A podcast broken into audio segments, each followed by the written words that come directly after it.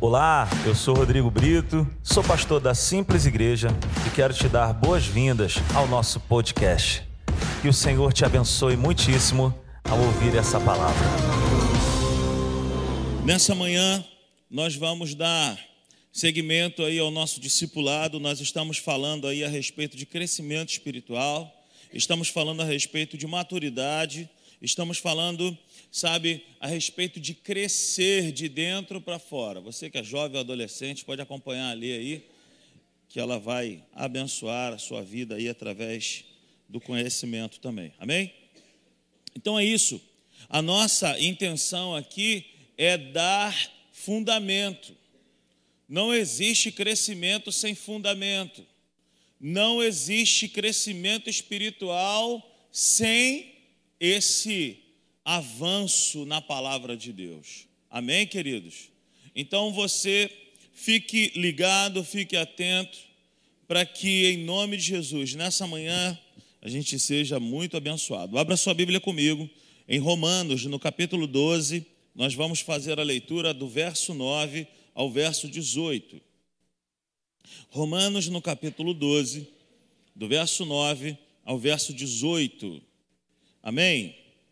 Vamos ler, está escrito assim: O amor deve ser sincero, odeiem o que é mal, apeguem-se ao que é bom, dediquem-se uns aos outros com amor fraternal, prefiram dar honra aos outros mais do que a vocês. Nunca falte a vocês o zelo, sejam fervorosos no espírito, sirvam ao Senhor Alegrem-se na esperança, sejam pacientes na tribulação, perseverem na oração, compartilhem o que vocês têm com os santos, as suas necessidades, pratiquem a hospitalidade. Abençoem aqueles que os perseguem, abençoem-nos, não os amaldiçoem. Alegrem-se com os que se alegram, chorem com os que choram, tenham uma mesma atitude uns para com os outros não sejam orgulhosos, mas estejam dispostos a associar-se a pessoas de posição inferior. Não sejam sábios aos seus próprios olhos. Não retribuam a ninguém mal por mal. Procurem fazer o que é correto aos olhos de todos. Façam todo o possível para viver em paz com todos. Amados, nunca procurem vingar-se mas deixem com Deus a ira, pois está escrito: Minha é vingança, eu retribuirei, diz ao Senhor. Amém? Eu quero dar uma ênfase no verso 18, que está escrito assim: Façam todo o possível para viver em paz com todos. Vamos repetir isso? Façam todo o possível para viver em paz com todos. O tema dessa manhã é relacionamentos saudáveis relacionamentos saudáveis. Amém? Veja bem, queridos, nós estamos diante de uma é, influência chamada internet que mais tem afastado as pessoas do que unido as pessoas. É comum você e eu chegarmos em um restaurante, por exemplo, uma família enorme sentada na mesa que ninguém conversa com ninguém. É comum também que nós estejamos, às vezes, dentro de casa, que ninguém conversa com ninguém. Os relacionamentos que eram para ser saudáveis, eles têm se transformado em relacionamentos doentios, por conta desse afastamento que não somente a internet, mas entre outras coisas, tem produzido no meio do povo inclusive no meio do povo de Deus. Então o apóstolo Paulo, ele deixa bem claro aqui no verso 18, ele fala assim: olha, façam todo o possível para viver em paz com todos. Quando ele diz façam todo o possível, ele está dizendo que se eu e você quisermos ter relacionamentos saudáveis, nós vamos precisar nos esforçar sim. Existe uma parte que é minha e sua de fazer força para nutrir um relacionamento. façam o possível para viver em paz, não com alguns, mas com todos. Eu, durante um tempo da minha vida, esse versículo foi uma, uma peça-chave na minha história. Porque era um momento onde muitas coisas estavam acontecendo e eu precisei me posicionar em relação a isso. Fazer força para que houvesse paz. Porque eu queria paz. Eu queria o relacionamento. Então, quando você entende esse princípio de que depende de nós, você vai se posicionar e você vai fazer um esforço por, por algo que é bem maior a amizade, o relacionamento. Quando se tem essa compreensão, nós nos posicionamos. Então façam o possível para viver em paz, não com alguns, mas com todos. Relacionamentos saudáveis. Eis aí o grande desafio também na vida de um cristão. É algo que também não depende só de nós, existe uma outra parte. Mas reparem no versículo que o apóstolo Paulo ele fala assim: ó, é, no que depender de você, faça todo o possível, mas se o outro não quiser, aí tu para. Ele não fala isso. O apóstolo Paulo, ele nos orienta a fazermos a nossa parte. No que depender de mim, no que depender de você, faça todo o possível. Para quê? Para que haja paz. Faça o possível, se esforça. Por pior que seja o constrangimento, a situação, dê passos em direção a isso. Quebre a passividade, quebre a inimizade, dê passos em direção à unidade, dê passos em direção à comunhão. E nós estamos vivendo um tempo onde as pessoas estão sendo, sabe, comparadas a copos descartáveis. Ninguém chega aqui na igreja e vai ali no bebedouro, pega um copo, enche, bebe uma água e olha para aquele copo e fala: esse copo é tão diferente. Primeira coisa que vem, a gente já sabe, vai ali na lixeira e joga fora. Relacionamentos estão sendo comparados a copos descartáveis. Algo que nós utilizamos para um momento de prazer ou necessidade. Casamentos estão sendo destruídos por causa disso. Famílias estão sendo destruídas por causa disso. Porque nós estamos vivendo com pessoas, nos relacionando com pessoas com base nisso. Pessoas não são copos descartáveis. Nós não podemos nos relacionar com uma pessoa com base naquilo que ela pode me dar, naquilo que ela pode me proporcionar, e quando eu já estou satisfeito, eu jogo fora. Então, depois que você jogou fora, se esquece, aquilo perde a existência. Paulo ele nos ensina nas escrituras que o amor ele deve ser sincero, esse texto que nós acabamos de ler. O amor ele deve ser sincero. Deve haver dedicação para que haja um relacionamento bom. E queridos, deixa eu falar para nós aqui nessa manhã.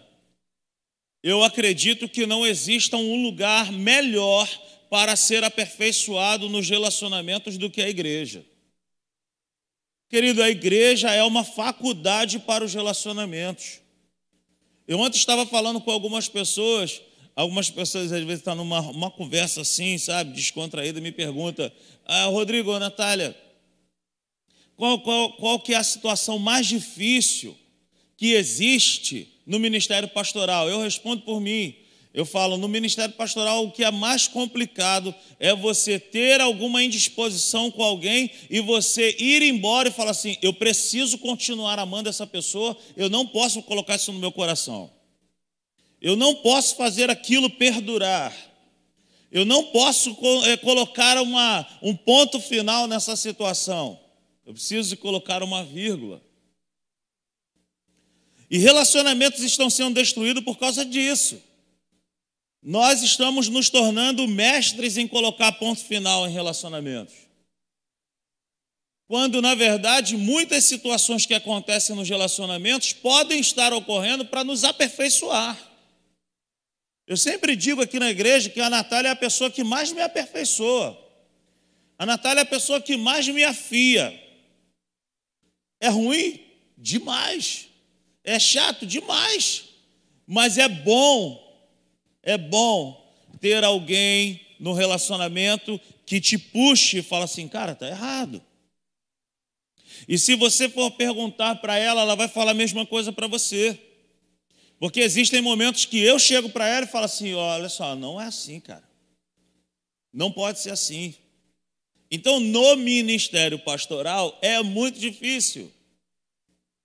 É muito difícil. Você às vezes se indispõe, você às vezes querendo bem de alguém, você fala alguma coisa, e aí daqui a pouco, quando você vai ver, tu, cara, essa pessoa já não fala mais comigo, já não, não quer mais nada comigo, que não sei o que, tá, tá, tá, e acabou.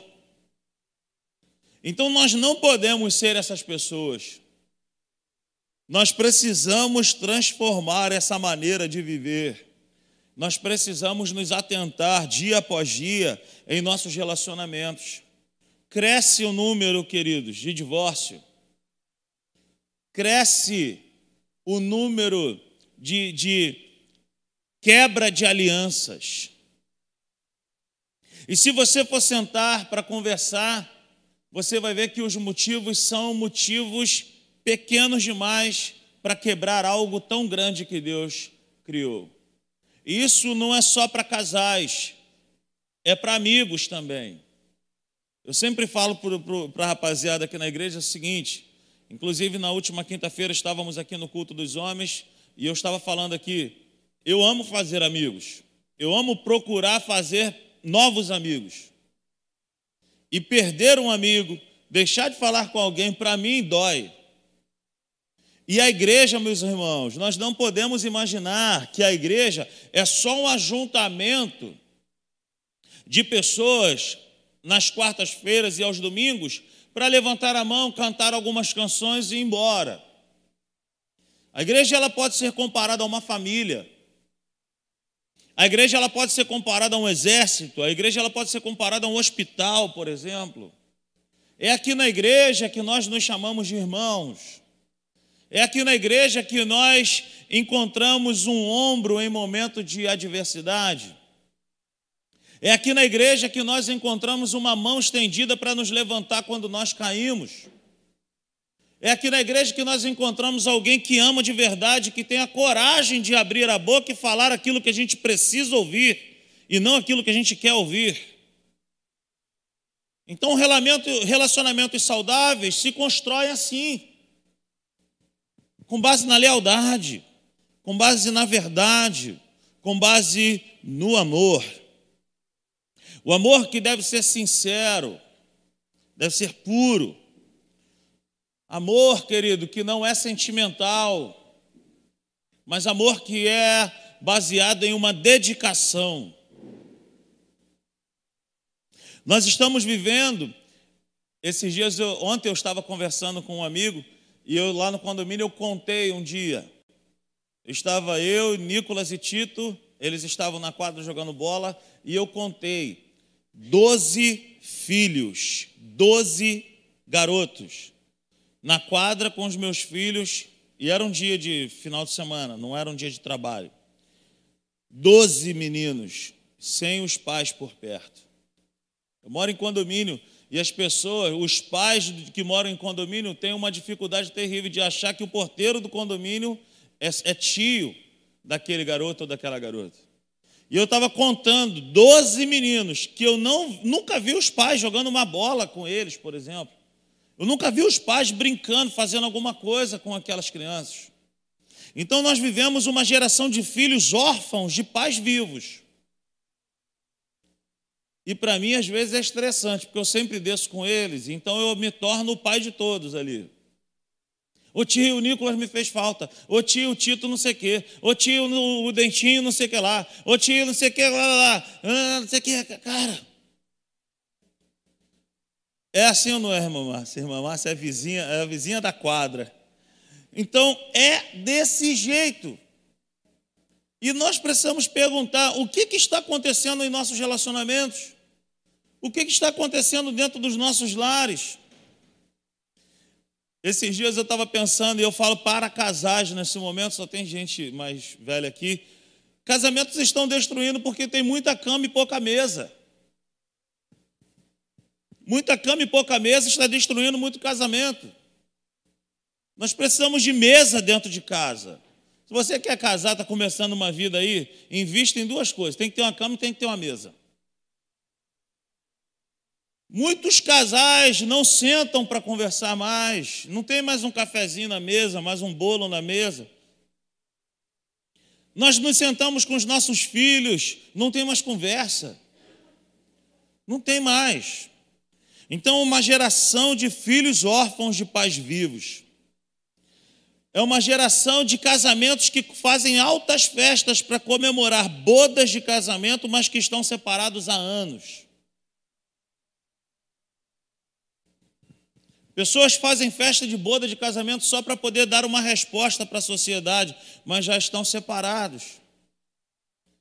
Como diz aquela, tem um, um ditado que alguém fala assim: foi no sepultamento, aí o, o homem está lá 90 anos, aí alguém encosta lá no caixão e fala assim: foi enterrado aos 90, mas está morto desde os 18. Existem relacionamentos que estão assim. Casamentos que estão assim. Uma aparência de que está vivo, mas já está morto. Então, uma geração que sabe, sabe administrar o valor do relacionamento, é o que nós estamos precisando. Nós precisamos saber administrar bem o valor dos relacionamentos. Jesus nos dá uma aula a respeito disso. Jesus é traído por Judas. Jesus é negado por Pedro. Mas nós não vamos ver uma fala de Jesus depois desses acontecimentos, levando para o coração algo pessoal. Porque Deus, ele sempre preza pelo relacionamento. Deus ele sempre preza pelo perdão. Deus ele sempre preza pela continuidade. Nós é que temos facilidade de acabar. Deus ele tem facilidade de continuar. E ai de nós se não fosse isso. Ai de nós se não fosse isso. Uma outra coisa que tem acontecido muito, e por isso muitas pessoas estão sendo destruídas, é a falta de entendimento entre a solidão e momentos de estar a sós. Eu já falei isso aqui na igreja. Existem momentos na minha vida que eu quero estar a sós. Mas não é porque eu estou em crise, não é porque eu não quero estar com ninguém, é porque naquele momento eu quero estar sozinho, porque eu quero estar ouvindo a voz de Deus, porque eu quero um descanso para o meu interior, porque eu não quero ouvir muitas vozes. Isso aí é louvável, isso aí é bom por um tempo determinado, a sua família sabendo onde você está. Agora, o isolamento, a solidão, a pessoa se isolar, se trancafiar num quarto, eu não quero ninguém, ninguém presta, eu não quero saber de amigos, eu não quero saber de amigas, eu não quero saber disso. Então a solidão tem sido também uma arma das trevas para essas coisas. Abra sua Bíblia comigo em Provérbios, no capítulo 18, no verso 1. Olha o que, que diz a palavra do Senhor. Provérbios 18, 1. Está dizendo o seguinte: quem se isola busca interesses egoístas e se rebela contra a sensatez. O fato de você, de repente, estar com um problema com alguém, quebrou uma aliança com alguém, se isolar, só vai piorar a situação. É na multidão dos conselheiros que está a sabedoria. É de repente no momento de você estar aqui na igreja, quebrado, mal. Mas uma palavra faz toda a diferença. Um aperto de mão, um abraço faz toda a diferença. Um bate-papo com uma, uma, uma, mulher de Deus, com um homem de Deus, faz toda a diferença. Então nós precisamos ser essas pessoas que prezam pelos relacionamentos que fazem força para que o relacionamento permaneça e prevaleça. Diga para essa pessoa que está mais próximo de você assim: olha, você não existe para estar só, para viver isolado. Sabe? Nós não existimos para vivermos só, para vivermos isolados, não. Uma vez eu falei uma frase aqui: quem se isola se assola. Se você se afasta da comunhão, se você se afasta de pessoas, é você quem adoece. O amor jamais acaba, queridos. O amor jamais acaba. E o amor é tudo aquilo que nós mais precisamos colocar em ação. Olha o que está escrito em 1 Coríntios, 1 Coríntios, capítulo 13, verso 8. Apenas a primeira parte, ele fala assim: o amor nunca perece, ou o amor nunca acaba. Essa história de nós falarmos para pessoas, às vezes no casamento ou para amigos, o amor por essa pessoa acabou. Isso é uma farsa, isso não é verdade. Isso não é verdade. Porque o amor não é um mero sentimento que um dia você tem, outro dia você não tem. Querido, quando você ama um clube de futebol, o teu time pode ir mal, a gente não, dificilmente eu até conheço pouquíssimas, raras pessoas que trocaram de time. Mas teu time às vezes pode estar mal, querido, mas você vai lá, meu irmão, tu vai dar a vida, tu vai gritar, tu vai isso, aquilo. Por quê? Porque o amor que você tem por aquilo ali não é um sentimento. O time perde de goleada no outro dia, nem, tu não vai chegar e vai falar, acabou, não torço mais. Mentira. O que você tem dentro de você é, é mais profundo, é mais pesado. Se nós não abrimos mão de um time de futebol que a gente não conhece nem os jogadores, nós não podemos abrir mão de um amigo, de uma amiga, de um, um marido, uma esposa, de um, uma família, um filho. Por isso que Paulo fala assim: olha, no que, de, no que depender de vocês, faça todo o esforço para viver em paz. Esses dias eu estava conversando com um casal aqui no gabinete e eu estava falando com eles, eles estavam compartilhando comigo uma necessidade de oração e que eles queriam chegar em uma pessoa que há muito tempo eles não têm contato e não sabiam como. Eu falei: olha, em primeiro lugar, passa na vovó Alzira, na vó Alzira. Aí ela: que é essa vó Alzira aí? Parece ter nome de, de coisa ruim, vó Alzira. Falei: passa na vó Alzira, compra um bolo de nozes, leva uma garrafa de café, já chega na casa da pessoa já falando assim: Estou com muita saudade de você, eu vim tomar um cafezinho com você.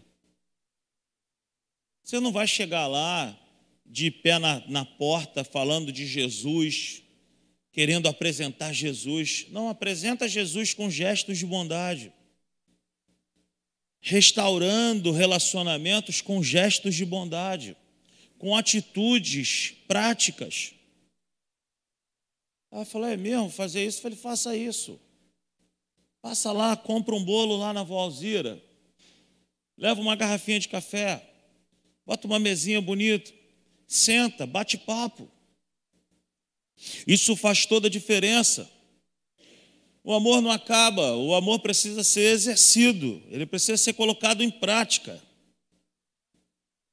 Perceba que o que faz as pessoas se distanciarem é a tomada, sabe, de suas próprias conclusões. Tem, casamento, tem casal que chega para mim, para a Natália, e fala assim: nós não nos suportamos mais, não dá mais. Tá, mas por quê? Não, porque eu penso assim. E ela pensa assim. Eu falo, gente, mas tem que ter um meio termo. Eu já falei para vocês, eu e Natália, são 17 anos de casamento brigando por causa do ar-condicionado. Eu gosto do ar-condicionado gelado, ela nem do ar-condicionado gosta. Existe uma existe algo que está no nosso meio que nem pessoa é, que causa um distúrbio no nosso relacionamento. Mas eu jamais procurei algum outro pastor para falar assim: olha, eu quero me divorciar. O que, que houve? Não tem uma situação no nosso meio, que é homem, é mulher, o que é não, um ar-condicionado. Eu estou te falando sério, gente. Tem pessoas que estão abrindo mão de relacionamentos por, por coisas, por sentimentos, por pensamentos, por tomadas de conclusões erradas. E nenhum relacionamento permanece de pé enquanto houver esses tipos de comportamentos infantis. Cara, conversa com alguém que tem 50 anos de casado aí. Tem uma história que o pastor Newton ele contava muito boa. Ele falava o seguinte: que um casal tinha não sei quantos anos de casado, muitos anos. E aí, um pastor um dia foi visitar um, esse casal.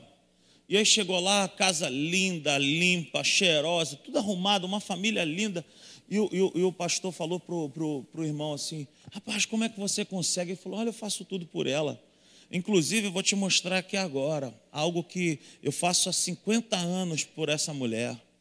O cara comprou aquela bengalinha, não sei se foi aqui na padaria da praça, aquela bengalinha maravilhosa, nem? Ele chegou, comprou, botou na mesa, e aí a mulher dele saiu para ir ao banheiro, aí ele foi, cortou o bico do pão, passou a manteiga, não sei se era quale, botou ali um pão bonito e deu para a esposa dele. Aí ele ficou com vontade de sair, de ir ao banheiro. Aí ele levantou e foi ao banheiro. Aí o pastor falou para ela assim: Irmã, que coisa linda, né? 50 anos. Ele falou que abre mão do bico do pão, porque ele ama o bico do pão, mas porque ele te ama, ele te dá o bico do pão todo dia. Ela falou assim: E eu, há 50 anos, eu como o bico do pão sem gostar, porque eu não suporto o bico do pão, mas eu como porque eu amo. E ninguém. Você está entendendo? Para que um relacionamento dê certo, querido, tem que abrir mão, meu irmão.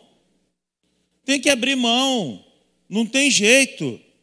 Para o relacionamento continuar de pé, tem que abrir mão. Tem que abrir mão, não tem isso. Aquele que procura só o seu próprio interesse é a pessoa próxima da fila para chegar e falar assim: ó, oh, não aguento mais. Então nós não podemos carregar isso dentro de nós. Não tome atitudes precipitadas com base naquilo que você está concluindo. Não, isso aqui é o certo. É isso aqui que é o correto. Não abra mão de amizade de maneira fácil. Não abra mão de um relacionamento assim de tão de uma maneira tão facilitada. Amém, querido? Você me entende nessa manhã? Amém? Então não, não, não é ausência de amor, é ausência de atitudes em amar. É ausência de atitudes de amar. De falar assim, pô, não, eu amo essa pessoa, cara. Eu vou até o final com essa pessoa aí, vamos que vamos. Então vamos falar um pouco agora sobre cultivando a amizade. Abra sua Bíblia comigo em 1 Pedro, capítulo 3, verso 8. 1 Pedro 3, 8. Quanto ao mais, tenham todos o mesmo modo de pensar, sejam compassivos, amem-se fraternalmente, sejam misericordiosos e humildes. Qual que é o conceito, sabe, qual que é o conceito de amizade? Sentimento fiel de afeição, é simpatia por uma outra pessoa, é, é, é uma extrema e profunda afeição entre duas pessoas, que pode ser é, de um homem com uma mulher no casamento, porque casamento é necessário também ter a amizade do homem com a mulher, e pode ser entre dois amigos, duas amigas e por aí vai. Então, isso serve para casados e serve para amigos, Sem amizade dos casamentos é impossível viver. Então preste atenção: um amigo é aquele que é o primeiro a entrar na sua casa e ele é o último a sair quando todos te abandonam. Um dia eu e a Natália, nós estávamos conversando e eu estava assim com algumas coisas no meu coração e eu não tinha compartilhado com ela. E no dia que eu decidi compartilhar com a Natália, as respostas que eu precisava, elas aconteceram através da Natália. Eu nunca mais me esqueci quando ela falou assim para mim: Olha só, quem come um quilo de sal contigo sou eu. E eu entendi perfeitamente. Falei, cara, e eu tenho ensinado isso aqui para alguns homens. E eu tenho aprendido o seguinte: se eu não tiver essa profunda afeição e amizade por ela, e ela por mim, isso serve para nós como amigos também. E as palavras dela ela era: "Cara, eu estou contigo. Eu estou contigo desde quando você não era nada, tu não era nem pastor, tu não era nada. Então nós precisamos ter essa empatia. Nós precisamos ter esse senso de cuidar do relacionamento, de amizade profunda, de compartilhamento de ideias. Então nós precisamos o que? Fazer força. Faça força. Faça força para que haja paz na tua casa. Faça força para que haja harmonia nos teus relacionamentos. Faça força para que haja unidade dentro da tua casa. Faça força para fazer algo que você, cara, não tem prazer de fazer, mas porque você ama a tua família, porque você ama essa pessoa, você vai fazer. Eu sempre dou o exemplo de Noé que para salvar sua família, ele fez algo que ele nunca tinha feito antes. Mas para salvar a família, para salvar um amigo, nós vamos ter que fazer coisas que nós não estamos acostumados a fazer. E uma dessas coisas é abrir mão. Abrir mão. Uma coisa que nós precisamos ter para cultivar a amizade, nós vamos precisar entender que toda amizade tem um custo que não é dinheiro. Esse custo não é um custo financeiro. Mas toda amizade ou todo relacionamento tem um custo de que, Rodrigo? Eu preciso aceitar o outro como ele é. Eu preciso aceitar o outro como ele é. Volto ao meu exemplo com a Natália. Meu irmão, ela nunca vai mudar em relação a esse negócio de ar-condicionado. Água quente, ela não, ela não bebe água gelada. Eu fico, às vezes, eu falo, como que não consegue beber água gelada? Eu só gosto de água gelada, ela só gosta de água quente. Mas às vezes eu quero me meter na água que ela gosta de beber. Meu irmão, ela gosta de água quente, eu gosto de água gelada. O que, que tem a ver com ela? Com a água que ela gosta de beber. Então, para que haja um cultivo no relacionamento, cara, eu preciso entender o seguinte: eu tenho que aceitá-la do jeitinho que ela é do jeitinho que ela é. Agora, entre amigos é a mesma coisa. Eu tenho um primo que é muito flamenguista, muito, mas muito. É o Sandro. Eu e ele, nós temos um código de, de honra, de ética. Eu sou Vasco, ele Flamengo. Nós temos a mesma idade e existia, existia um tempo na nossa vida que todos os finais de semana, ou eu estava na casa dele, ou ele estava na minha casa. Nós somos muito amigos, muito mesmo. E eu e o Sandro nunca tivemos problemas. Nunca tivemos problemas. Ele sendo Flamengo, eu sendo Vasco, numa época que Vasco na minha vida era uma era era religião. Mas eu o aceitava do jeito que ele era com o Flamengo, ele me aceita do jeito que eu sou com o meu Vasco. Hoje o Vasco está nessa draga que está, mas vai melhorar. Então, assim, às vezes o Vasco ganhava do Flamengo, eu não o zoava. O Flamengo ganhava do Vasco, ele não me zoava. Por que isso? Porque nós preferíamos dar continuidade à amizade. Isso serve para muitas outras coisas. Se nós quisermos cultivar um relacionamento, nós vamos precisar aceitar o outro como ele é. O fulano é muito calado, gente, o Carlos, pelo amor de Deus. O Carlos não fala, mas eu amo esse cara. O Hugo fala pelos cotovelos. Eu amo os dois. A gente senta os três para conversar, o Carlos vai ficar assim, e o Hugo, não sei o que, coisa tá, participa mais. Nós precisamos entender que o outro fala, que o outro não fala, e ponto final. E a amizade vai continuar por quê? Porque nós nos amamos. Consegue entender isso? Que por valorizar um relacionamento, a gente vai precisar colocar no nosso bolso, pisar e falar assim: ó, cara, por amor aí o amigo, por amor ao meu casamento, eu vou aceitar essa pessoa do jeito que ela é. Eu sou chato demais, gente. Eles sabem, minha irmã sabe, meus irmãos sabem, a Natália sabe. Eu sou chatão, gente.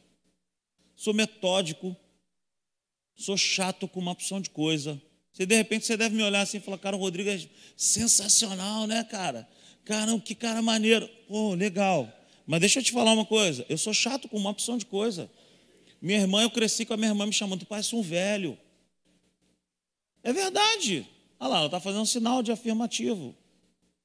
É verdade, eu sou, eu sou mesmo chatão com algumas coisas. Agora, eles, eles tiveram que me amar muito. Eles me amam muito, eu reclamo com eles. Aqui na igreja eu reclamo de uma opção de coisa. Eu chego aqui na igreja e, e eu sou cheio de, de, de regrinhas com algumas coisas. Botaram perfume na igreja? A luz está do jeito que eu falei para fazer? Botaram a fumaça? Botaram não sei o quê? O som está dando não sei o quê? Não, não, não, não, não, não fez. Eu falo, gente, tem que fazer desse jeito. Já imaginou se eu chegar e falar assim: ah, vocês não prestam, vocês não. Não. Eu preciso entender que o outro é de um jeito, eu sou de outro jeito, e a gente vai ter que se juntar para que a amizade continue para que o relacionamento perdure, para que o casamento aconteça saudável, frutífero. Sabe, a gente precisa entender o seguinte: que nós podemos ter também muitas coisas em comum, muitas coisas, mas nós precisamos respeitar as diferenças. Precisamos respeitar as diferenças. Amém? Glória a Deus. Aleluia. Nós precisamos entender que quando um amigo, por exemplo, ou quando alguém está falando uma verdade que eu não quero ouvir, ela não está falando para mim acabar com a minha vida. Eu preciso entender que as pessoas, elas podem ser um instrumento de Deus para poder me ajudar, para falar para mim aquilo que eu preciso de fato ouvir. Eu preciso entender isso. Quer saber quem é um amigo de verdade, uma amiga de verdade? Quer saber se essa pessoa te ama de verdade? Se ela só te fala aquilo que o teu ego infla ou que você gosta muito de ouvir, suspeite dessa pessoa. Cara, a gente precisa de gente para poder chegar para a gente e falar algumas verdades para nós. Para nós cultivarmos uma verdadeira amizade, um verdadeiro relacionamento, nós também vamos precisar estar presentes em momentos bons e em momentos ruins na vida dessa pessoa. Tem que estar presente. Tem que estar junto. Agora, uma coisa também que arrebenta muitos relacionamentos conjugais. Uma outra característica aqui para cultivar o relacionamento. Um amigo não expõe um amigo. O amigo ou o esposo não expõe a esposa. E vice-versa. É muito ruim quando nós estamos, às vezes, numa situação, uma reunião, e daqui a pouco chega o maridão e fala, rapaz, fulana de tal, que não sei o que, que coisa. Quantas vezes eu já não corrigi? De chamar no canto e falar assim, rapaz, não faz isso não, cara. Isso é muito ruim, cara. Como é que você faz uma coisa dessa com a tua esposa? De chegar e falar para todo mundo como que ela é o que, que ela faz de errado, isso não interessa para ninguém. E vice-versa, já vi também uma opção de mulher, aí eu falo, vai Natália, vai que é contigo. E aí é uma opção de mulher que chega, vai fulano de tal, que não sei o que, que ppp, que ppp. Não exponha. Um amigo não expõe um amigo. Um bom marido, uma boa esposa não expõe o cônjuge. Pelo contrário, ele vai proteger para depois corrigir. Ele vai proteger para depois alinhar. Uma outra característica para cultivar um relacionamento, ele se esforça mesmo à distância para cultivar esse relacionamento. Uma frase de um cara chamado Coulter Coelho, ele fala assim, ó, passei a crer em amigos e em bondade, e ainda creio quando vi dois mendigos dividindo um pão ao meio. Quem são as pessoas que têm dividido um pão ao meio com você? Quem são as pessoas que têm, sabe, suportado você em momentos de dificuldade, em momentos de escassez? Uma outra frase que diz assim: ó, defeitos de um amigo, lamento, mas não digo. Cara, defeitos de um amigo, não fala. Defeito da tua esposa, do teu esposo, não fala. Fala para ela, com carinho, com amor, com jeitinho. Agora, expor. Por isso que muita gente se separa, gente. Por isso que muitos casamentos estão arruinados aí. A pastora Severina, psicóloga, recebe várias. Eu tenho certeza que muitas questiona, muitos questionamentos é disso. Pessoas estão se destruindo, se autodestruindo por causa dessas coisas. E são coisas tão simples de resolver. Uma mesa, duas cadeiras, olhando no olho um do outro, falando a verdade. Olha, eu não gosto disso. Você me perdoa se eu te fiz aquilo. Não foi a minha intenção. Cara, eu amo você. Eu não quero acabar. Não vamos destruir aquilo que Deus uniu. Amém? Então toda amizade ela tem o quê? Custos. Todo relacionamento ela tem, tem esses custos. E todo relacionamento tem o quê? Riscos. Uma outra coisa que a gente precisa entender: todo relacionamento possui riscos também.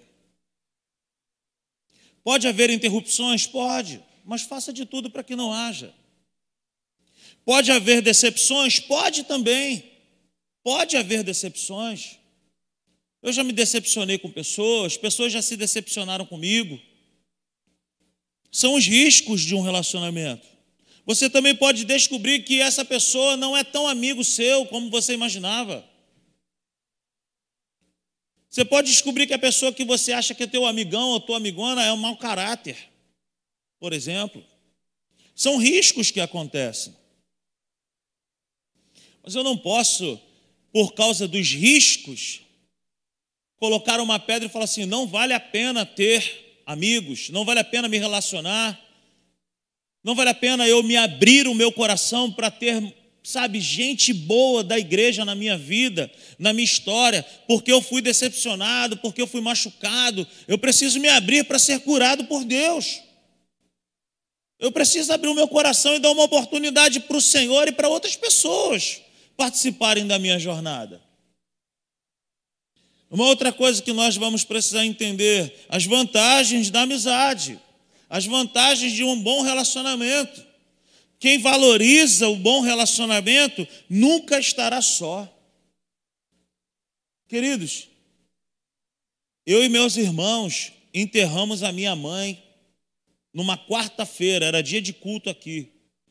Em meio àquele caos, em meio àquela dor que foi a perda da minha mãe, Querido, eu recebi, os meus irmãos receberam uma cachoeira de amor, de pessoas que nos procuraram, gente de tudo que foi canto. Não houve um dia ali naquele mês que nós estivemos sozinhos. Sabe por quê? Porque nós também prezamos pelos relacionamentos. Minha mãe também deixou esse legado de que relacionamentos valem a pena. As pessoas sempre falam, acho que, acho, que até o Joel fala disso. O Joel, o, o, o irmão Walter, fala assim: Eu nunca vi essa casa vazia. É verdade ou não é, Jó? A casa da minha mãe não vivia vazia. A gente às vezes falava, mãe, pelo amor de Deus, mãe. Ela falava, ah, eu gosto disso. Sempre tinha um bolinho, sempre tinha um café, sempre tinha alguma coisa. Casa sempre, a casa com mesa grande. Sabe? Pessoas. A vida do homem, meu irmão, não consiste nos bens que ele possui. Nós precisamos entender isso. Eu preciso me relacionar bem com Deus, mas eu preciso me relacionar bem com as pessoas também. O símbolo mais marcante do cristianismo é uma cruz, que aponta para cima, mas aponta para os lados. Eu não posso me relacionar muito bem com Deus e não me relacionar bem com pessoas. Isso não é evangelho, isso não é cristianismo.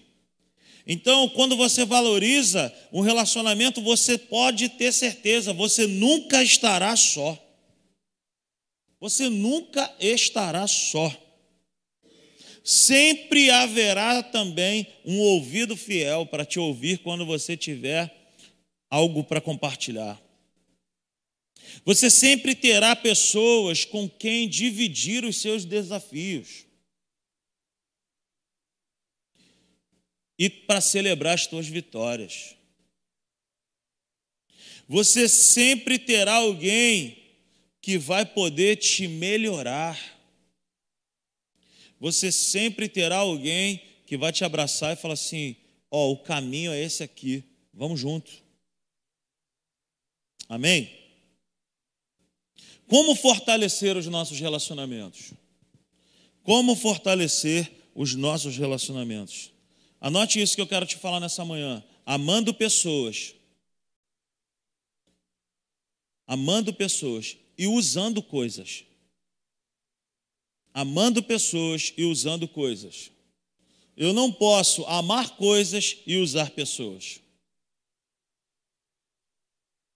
Quando nós invertemos essa ordem, os nossos relacionamentos, meu irmão, vão a pique. Casamentos são destruídos porque nós amamos mais as coisas do que a pessoa. Então não inverta isso. Ame pessoas. E use as coisas. O relacionamento, para ele ser sadio, ele precisa de algumas coisas. E eu queria trazer dois personagens aqui da Bíblia para nos orientar, para nos ensinar a respeito de um bom relacionamento. A Bíblia fala em 1 Samuel a respeito dessa amizade de Jonatas e de Davi. O que, que a gente pode ver na vida de Jonatas e Davi é que existiam grandes diferenças entre um e outro. Um cresceu cuidando de ovelha, o outro cresceu no palácio do rei. Então existiam diferenças sociais, culturais, econômicas. Jonatas olhava para Davi e sabia que de Davi não podia vir nada para o ajudar, de maneira cultural, de maneira social, econômica. E Davi olhava para Jonatas e falava assim: Cara, o que esse cara quer ser meu amigo? Eu não tenho nada para dar. Mas, mesmo assim, eles preferiram cultivar a amizade. Eles preferiram ser leais uns aos outros. Abra sua Bíblia aí em 1 Samuel, 1 Samuel, capítulo 20.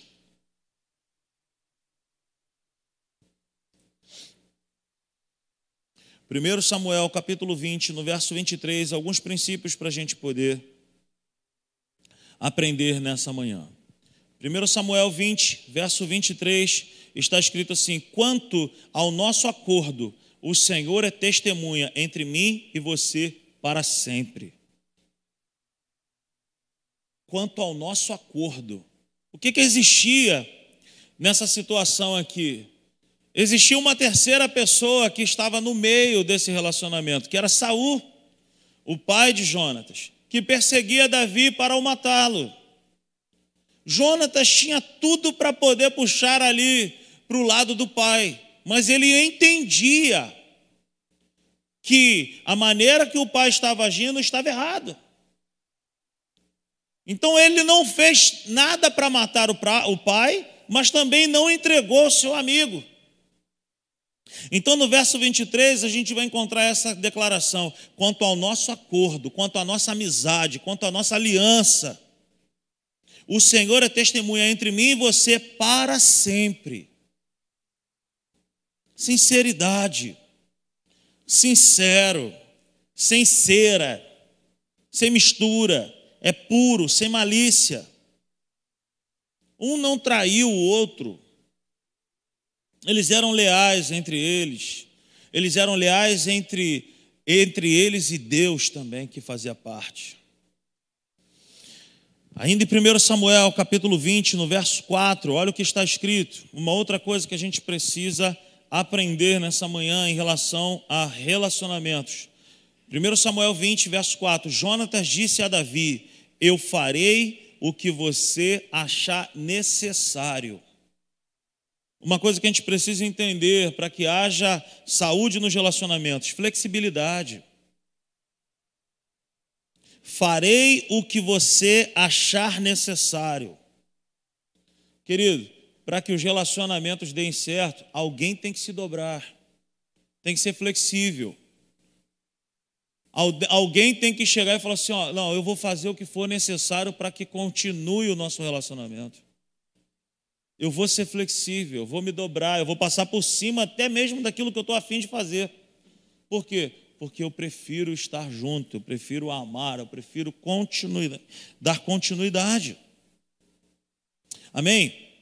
Uma outra coisa que a gente vai encontrar aqui de maneira maravilhosa se encontra em 1 Samuel 20, verso 42, está escrito assim: E ele disse a Davi: Vá em paz, pois temos jurado um ao outro em nome do Senhor, quando dissemos: O Senhor para sempre é testemunha entre nós e entre os nossos descendentes.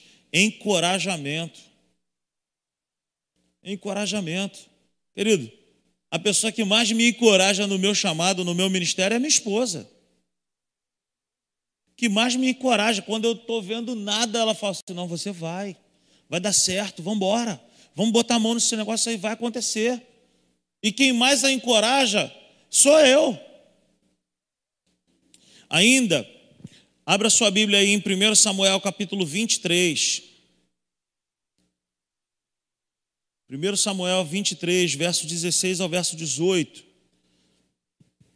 Está escrito assim: e Jonatas, filho de Saul, foi falar com ele em Oreza e o ajudou a encontrar forças em Deus. Não tenha medo, disse ele, meu pai não porá as mãos em você. Você será rei de Israel e eu serei o seu segundo em comando. Até meu pai sabe disso. Os dois fizeram um acordo perante o Senhor. Então, Jonatas foi para casa, mas Davi ficou em Oreza. Cara, encorajamento, olha, não tenha medo. Primeiro ele disse lá atrás, vá em paz. Agora ele disse, não tenha medo. Como que um relacionamento perdura? Como que um relacionamento acontece? Com palavras de encorajamento. Às vezes a pessoa não está vendo nada, às vezes a pessoa está cheia de medo, mas uma palavra faz toda a diferença. Uma outra coisa que a gente precisa aprender aqui nesse relacionamento de Jonatas e Davi, 1 Samuel, capítulo 18. 1 Samuel, capítulo 18, verso 1 ao verso 4. Depois dessa conversa de Davi com Saul, surgiu tão grande amizade entre Jonatas e Davi, que Jonatas tornou-se o seu melhor amigo. Daquele dia em diante, Saul manteve Davi consigo e não o deixou voltar para a casa do seu pai. E Jonatas fez um acordo de amizade com Davi, pois se tornara o seu melhor amigo. Jonatas tirou o manto que estava vestindo e o deu a Davi com a sua túnica e até a sua espada, seu arco e seu cinturão. Cara, que coisa linda. O verdadeiro amigo, ele tira as suas próprias coisas de valor e ele dá para o outro. Ele valoriza o outro ele honra o outro, ele prefere o outro. É uma, é, um, é uma consciência de altruísmo, de desprendimento, de viver pela causa do outro. Profeticamente, Jonatas estava dizendo o seguinte: ó, tu está aqui nesse momento aqui, mas o que vai acontecer com você é isso. Eu já estou antevendo isso, eu já estou vendo isso. E eu vou te dar o que é muito valoroso para mim, eu vou te dar. Desprendimento, é prezar pelo outro, é fazer pelo outro, é preferir o outro, é honrar o outro. E por último, abra sua Bíblia comigo em 2 Samuel, 2 Samuel, capítulo 9. Deixa aberto aí, nós vamos ler do verso 1 ao verso 13. O que que acontece? Saul e Jonatas são mortos em um combate. Davi então assume o posto. E Davi, ele fica se questionando, se perguntando o que que ele poderia fazer para favorecer o seu melhor amigo. Então, por último aqui, se eu e você quisermos valorizar os nossos relacionamentos, nós vamos precisar ter um coração grato. Gratidão. Olha o que diz, verso 1. Certa ocasião, Davi perguntou: Resta ainda alguém da família de Saul a quem eu possa mostrar lealdade por causa da minha amizade com Jonatas? Então chamaram Ziba, um dos servos de Saul, para apresentar-se a Davi, e o rei lhe perguntou: Você é Ziba? Sou teu servo, respondeu ele. Perguntou-lhe Davi: Resta ainda alguém da família de Saul a quem eu possa mostrar lealdade, a lealdade de Deus? Respondeu Ziba: Ainda há um filho de Jonatas, aleijado dos pés. Onde está ele? perguntou o rei. Ziba respondeu: Na casa de Maquir, filho de Amiel, em Lodebar. Então o rei Davi mandou trazê-lo de Lodebar. Quando Mefibosete, filho de Jonatas e neto de Saul, compareceu, diante de Davi, prostrou-se com o rosto em terra. Mefibosete perguntou Davi. Ele respondeu: Sim, sou teu servo. Não tenha medo, disse Davi, pois é certo que eu o tratarei com bondade por causa da minha amizade com Jonatas, seu pai. Vou devolver-lhe todas as terras que pertenciam a seu avô, Saul, e você comerá sempre a minha mesa. Mefibosete prostrou-se e disse: Quem é teu servo para que te preocupes com um cão morto como eu? Então o rei convocou Ziba e disse-lhe: Devolvi ao neto de Saul, seu senhor, tudo o que pertencia a ele e à família dele. Gratidão, queridos. Gratidão. Davi, ele já não tem mais o seu amigo Jonatas, mas ele tinha algo no coração dele: gratidão. Fica de pé nessa manhã.